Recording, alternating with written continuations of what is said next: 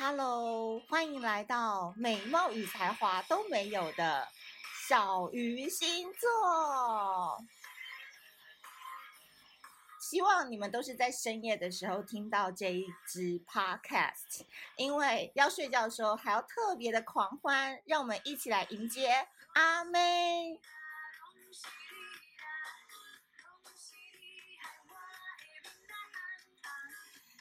心，我的心，给给次机会，是要打算安怎？拢是你啦，拢是你啦，拢是你害我规天在茫茫。你的心，我的心，今晚莫搁假。一起来，要讨好我的爱，好大你就来，莫等等起来。温台无人知，思念做风台，心情再温暖，只是我拢知，好大你就来。有没有感觉我我的台语真正是足练转诶？有无？唱这个台语歌嘛，足好听诶。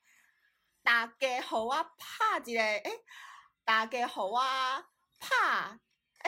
拍拍手怎么样？好，你们知道怎么讲？再私讯我录音给我听好了。怕婆啊，是不是？大家再给我怕婆啊姐，好不？因为我们今天要来讲的就是 Holda Leo 来的固定星座。好的，很开心要在 Podcast 上面跟大家见面啦。有没有觉得我们现在 Podcast 真的是越来越 international，非常的全球化跟接地气？台语歌可以驾驭，国语也可以驾驭，英文也可以驾驭哦。嗯，本人还会唱一点点日文歌，改天有适合的主题再来跟大家一起分享。好。不好意思，我在录 podcast 的时候，可能那个你知道，我们家楼上正在装潢，会有点敲东西的声音。那我们这一集呢，就速战速决，赶紧把我们要讲的主题赶紧就进入，好不好？就是前几天呢，我在那个脸书上面就写了一篇文章，就叫做“ Hold 大你就来的固定星座”。固定星座呢有哪四个星座呢？分别就是天蝎座、金牛座、狮子座，还有水瓶座。因为我本人是一个月亮金牛的人嘛，所以我常常会觉得我自己的内在性格就是蛮金牛座的，就是有部分是非常的固执，有部分是非常的坚持己见。然后我身边有很多天蝎、水瓶，然后我哥哥又是狮子座，所以其实从小到大，我对固定星座并不陌生，甚至我必须说，我的性格里面可能有一部分可能内化成像他们一样。因为近朱者赤，近墨者黑。你常常跟什么样的人相处，你可能就会变成什么样的人，对吧？道理人人都懂，但是呢，我个人还是非常受不了固定星座的某一个特点，就叫做耳根子比钻石还要硬。他们真的哦，固定星座是这样，非黑即白啦。第一个特征就是非黑即白，它不像变动星座啊，双子、处女、射手跟双鱼，他们对于道德观、呵 呵对于两性之间、对于一些想法，他们是可以采比较模糊或者是兼容并蓄的一个态度。呃，固定星座完全不行，他腿张不开就是张不开，你再怎么把它扒开，他都没办法。他觉得你讨厌，他就会讨厌你一辈子，他不会只讨厌你五分钟。然后呢，很多固定星座从小家家庭教育或者是学校教育带给他的一些看法，或者是一些观念的养成，他在长大也不见得会因为他所处的环境或是他所认识新的人而来改变。所以哦，固定星座真的就是在爱情当中一眼定生死啦，真的就一眼定生死。喜欢你就超喜欢，不喜欢你，你再怎么追，我觉得个人都觉得没有用，除非你长得非常好看，好不好？因为他们都颜控。那我今天要讲的主题是，我这阵子啊，就是出去玩耍的时候，认识了呃几位非常非常漂亮的美魔女。那讲到美魔女，大家可能会觉得说，她们就是可能很有钱，有没有？然后脸啊，都因为有去进厂维修，皮肤都很紧，就是贵妇的模样什么的。我跟你们说，你们这样的看法真的就是太粗浅了。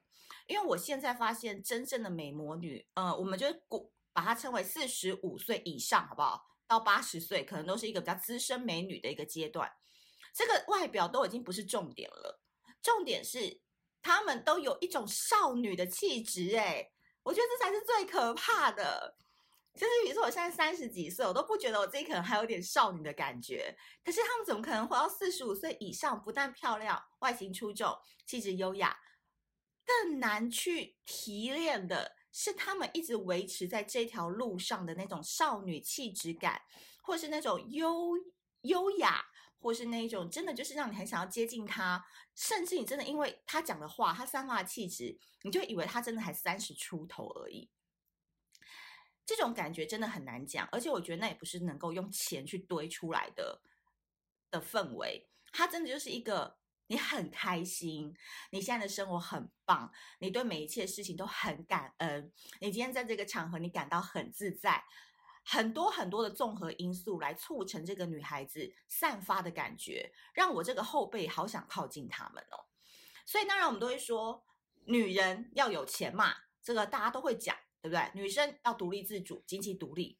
我觉得讲这些真的就是很基本，但我觉得更高阶的是，你如何在这个混乱的世界当中保持独立，保持经济来源，还能保持一个天真，保持一个少女。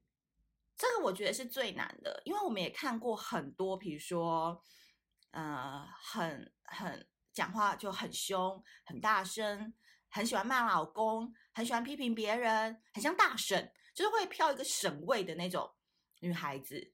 那我觉得这个，就算她再有钱，你也不会觉得说哇，她是一个美魔女吧？你你懂我的意思吗？就是那个气质跟那个讲话的方式，我想在听这一集的 podcast 的小仙女或者是小仙草们，应该都可以理解我在讲的是什么。那我觉得很特别的一个点是，那天我们刚好是去参加另外一个姐姐的生日会，那你们在我的线动应该都有看到，就是我们那天就准备了非常多好喝的酒，就是有南艺来的啊，南法来的啊，因为里面有不乏一些人是酒商，然后大家就酒过三巡之后，因为我一个人去嘛，然后基本上所有的人我都不认识，除了主角之外，然后我就酒过三巡，我真的就会放得比较开，OK，就微醺之后就开始跟他们聊天。那我觉得我自己本身是不是有毒啊？就是每一个人看到我，我们见面也不过才两三个小时，在掏心掏肺跟我聊天呢。就是我才发现说，哦，原来有两个姐姐，一个是狮子座的姐姐，一个是水瓶座的姐姐。哦，她们都是第二段婚姻。可是呢，因为一开始在聊天的时候，他们也会提到说，我老公怎样，我先生怎么样什么的，那你就会觉得说，哦，好像就是很自然而然，就是哦，长长期以来夫妻很恩爱啊，然后老公就是常常呃飞出去出差啊，然后带着他去意大利，所以他才认识了这个酒，然后把他引进台湾啊，等等等，然后老公都很支持他去做一些他想要的事业等等。那哦，聊完天以后才发现说，哦，原来他们都是在有一段。呃，比较早期的婚姻，那结束之后，他们都单身了十多年，然后因缘际会之下，才认识现在的老公或是现任的男朋友，然后持续的很开心到现在。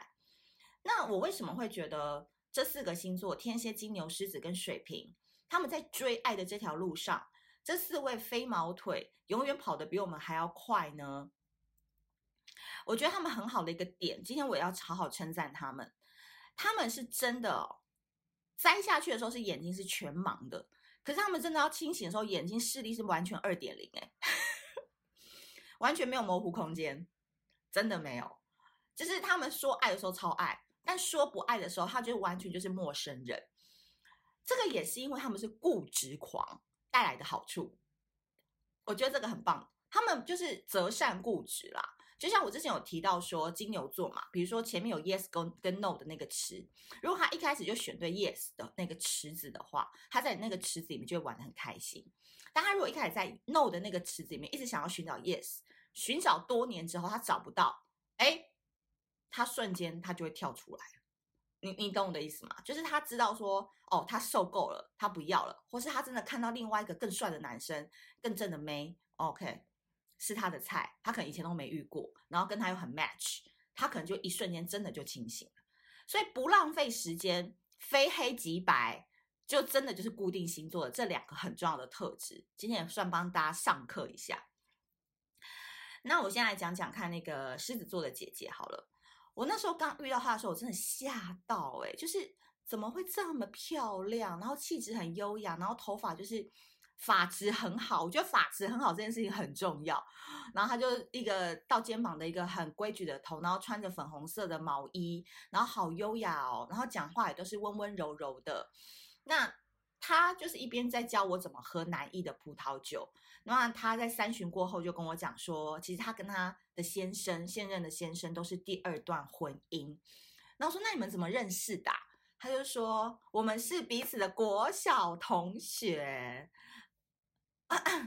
这个 这能怎么讲呢？就是小时候的缘分哦，然后兜兜转转了好几十年，然后终于又转在一块儿了。我觉得这个真的就是人，地球上有七十几亿人，那你跟这个人偏偏缘分就是还蛮有趣的，蛮蛮深的这样子。那他的意思是说，其实他这个老公，他就是小时候就已经蛮喜欢他了，可是女生完全没有感觉，他就觉得就是臭男生，然后常常就喜欢捉弄他、打他、拉他辫子什么的。然后长大之后，她老公才跟她说：“你不知道那就是小男孩示爱的方式吗？就是因为喜欢你啊，这样子。”她的意思说，好像男老公就是有点喜欢她，就是一路喜欢到高中，然后直到大学，他们就是分道扬镳，可能去念不同呃县市的大学，然后才没有联络。然后直到后来就是办了同学会，然后哎，她的老公也就是结束了上一段婚姻，就两个人都离过婚，然后重新再看到她，惊为天人，还是一样觉得她是可可爱爱当年那个小女孩，然后就马上展开追求。那她老公就是也是狮子座，那狮子男就是没办法等的嘛，对不对？喜欢就勇往直前的冲，所以这次他们就是好好的在一起。那这个狮子座的姐姐也跟我讲，她说其实他们在一起也不是说哦马上就在一起哦，或者是什么马上结婚，因为其实我觉得女生是这样，女生真的还是跟男生有点不太一样。我觉得女生在历经一段婚姻或者是一段很深刻的感情之后，其实我们好像比较不会再那么的奋不顾身，或者是我们可能已经能够享受放飞自我，可能不想那么快进入一段稳定的关系，或真的在被婚姻给束缚。然后加上女性的荷尔蒙嘛，随着年纪的增长，我就觉得说，可能动情这件事情对我们来讲，可能荷尔蒙激素也变少了，你可能有时候也没有那么冲动了。所以狮子座姐姐跟她的老公，就是她说观察了七年了，哎，你想想看，重新遇在一起哦，观察了七年，就是交往了七年，然后正式结婚是三年，就是十年的时间这样子。那另外一个姐姐呢，是水瓶座。我跟你讲，水瓶座就是真的完全都看不出年纪，因为我身边有好多水瓶座姐姐，包含我姑姑也是啊，就讲话就是很靠北啊。姑姑已经六十几岁，然后每次我们都还会互骂彼此这样子。然后我身边有几个就是开医美诊所的姐姐，都是水瓶座，就是他们真的是事业都做蛮大的，然后每天就看他们在健身、做瑜伽，非常的就是嗯，为自己的那个那个体态。或是健康来做准备。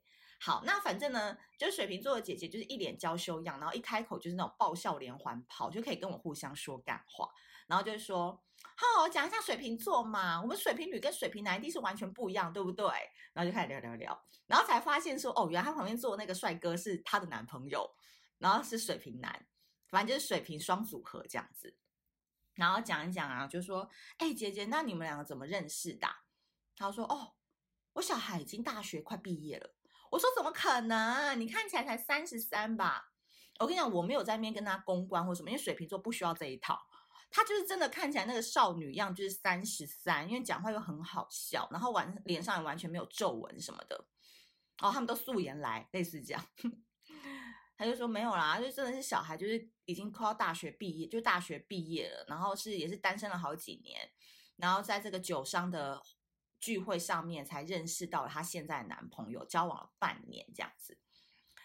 哦，然后这姐姐已经快要奔五了，真的很厉害。那其实我从他们脸上我都观察到，我觉得现在的女生真的很不简单呢。就是我们一一，如果我们都没有常常出来走跳，或者是跟不同的人、不同的圈子去混的话，我们都不知道说所谓的美魔女，真的不是电视上第一的那些明星，而是他们真的就是认认真真的在他们的生活，在他们的事业，还有那一股气质，那一股气质真的很难讲，那个真的不能用钱堆出来的，让你想要接近他，然后让你觉得他好像真的好年轻哦，他讲话没有那种长辈样 的感觉。所以我觉得他们还有一个很重要的给我的感受，就是他们真的很开心。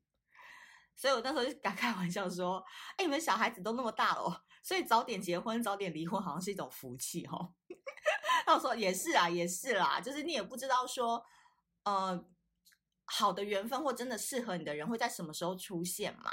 所以他们真的因为当时要照顾小孩啊，出来工作就单身了十多年。那原本对于爱情啊，都已经抱持着死心的态度了。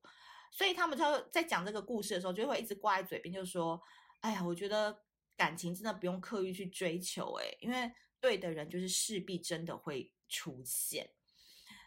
嗯，那我这边以下就是讲一些三观比较歪的。如果说你现在正在幸福的婚姻当中，或者是两性关系当中，或者你即将要准备结婚的话，我必须说，就是你还是要好好的维持你跟你现在的这个关系。那当然，我觉得。任何的情感关系，我自己个人感觉就是都是每天都在变动的，真的，就是你也不能预测是说，哎，哪一天老公还可以待你如初恋，然后你对他的心情还是 always 觉得他很帅什么的，因为结婚就是真的就是一个生活，就是生活伙伴、好战友，然后一直想办法去堆积彼此的共同话题呀，堆积彼此的喜欢的感觉啊，就是。我真的觉得哦，所有的人际关系当中，真的就是婚姻关系是最难经营的。因为如果你又是一个比较 care 对方的人，或者是你是一个很在意有没有婚姻关系或者要不要生小孩的人，其实整个家庭关系跟婚姻关系是会影响到你心情的话，我真的觉得所有在这段关系当中的人都是要兼具高情商，真的是高情商。那我个人觉得说呢。嗯，就是人们嘛，就第一次结婚或第一次谈恋爱，总是有可能不会那么快的成功，你懂我的意思吗？加上现在结婚跟离婚这件事情，好像大家也都可以摊开来讲，甚至有人会办离婚 party，对不对？就是感谢大家之前来参加我们婚礼，那我们现在关系结束了，但是我们还是哎，希望做一个快快乐乐的人。不要因为说我们曾经有过婚姻的身份，我们变成离婚女子、离婚男子哦。男生可能是没什么关系，因为男生离婚之后好像都越来越香嘛，对不对？那女孩子呢，在这个社会上的确可能还是会有一些，哎，虽然说现在两性平权，可是的确有一些还是不公平的一些地方。那我觉得说。看到这些姐姐能够自在的做自己啊，开心的跟朋友相聚啊，面对现在跟另外一半的相处，更懂得怎么去处理两人的关系。任何事情都要有经验跟反省，其实你才能把自己过得越来越好。就像我为什么那时间会写这个 podcast，呃，这个 podcast 的内容，就是因为我看到那个大 S 嘛，那大 S 就是天秤座，那我就听看那个新闻是写说。小 S 好像就在节目上面说，她发现大 S 离婚之后，每一次他们的聚会，大 S 出现，状态都超级好的，好像回到十七岁的感觉。然后其中有一个来宾就说：“对啊，就是好像很多女孩子离婚之后，或者是分手之后，好像都会越来越漂亮。”那小 S 就说：“那可见可能大 S 当时在婚姻关系当中不是那么快乐，对不对？大家应该都有看到这个新闻嘛。”那我就会觉得啊，对耶，好像真的耶，不只是大 S 诶，其实可能很多女孩子真的都会有这样子的一个情况。所以毕竟离开这件事情，我从来都不觉得是一个坏事。包含你离得开一个你根本就不想待的工作，或者是你离开一个你不想要的一个原生家庭的环境，你离开一个你不是很喜欢的一个朋友圈，或是你勇敢的离开舒适圈。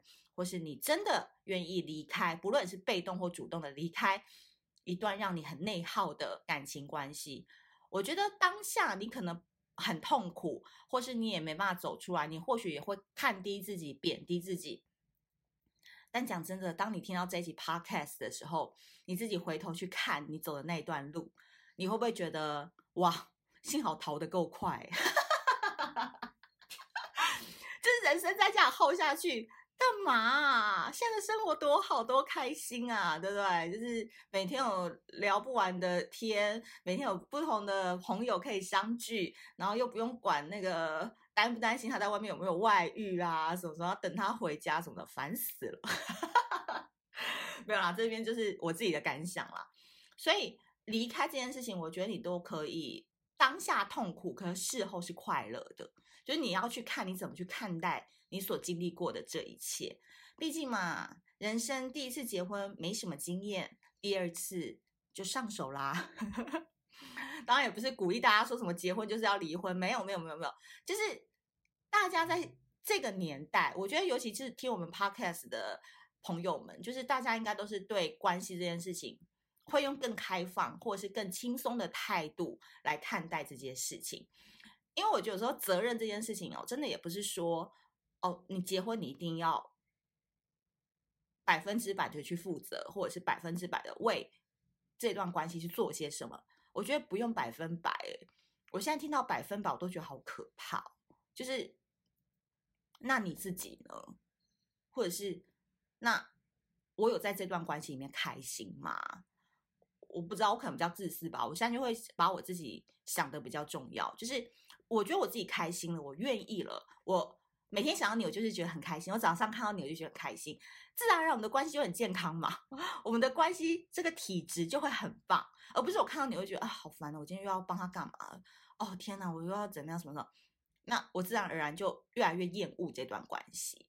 所以我觉得任何事情好像都是这样诶。这个待我再过个一两年，体会有没有更多的时候再跟大家分享好了。因为我觉得我现在他也在走这个路途，就是。好像我自己开心了，周围人就跟着我的那个氛围也会很开心，这个真的很奇妙。等我有更深刻的体会，再跟大家分享好了。好，那最后呢，跟大家工商时间一下，反正大家都听到二十二分钟，我今天话真的好多哦，殊不知我才刚起床。我们三月十二号那一天呢、我们跟科梦波丹这个非常性感、非常 international 全球的杂志，我们合办了一场十二星座的情欲讲座，然后报名链接呢。大家，我放过，我会放在 podcast 的连接。那其实你们也可以私讯小鱼星座，其实我就放在置顶文，你们赶快去报名，因为他们只有五十个名额。然后报名费其实两百块。那因为这一次是跟 Relove，就是那个你知道女性私密处哈沐浴露哈那个金主妈妈一起合作的，所以我们今天的话那天的话题会比较咸湿一点，会想要开除湿机。那也很久没看到大家了，欢迎大家从 Podcast 来的朋友呢，都可以一起来共享盛举。那就今天到这边了，好不好？大家就听一听，喜欢的话记得给我五星好评。那我们下次见喽，拜拜。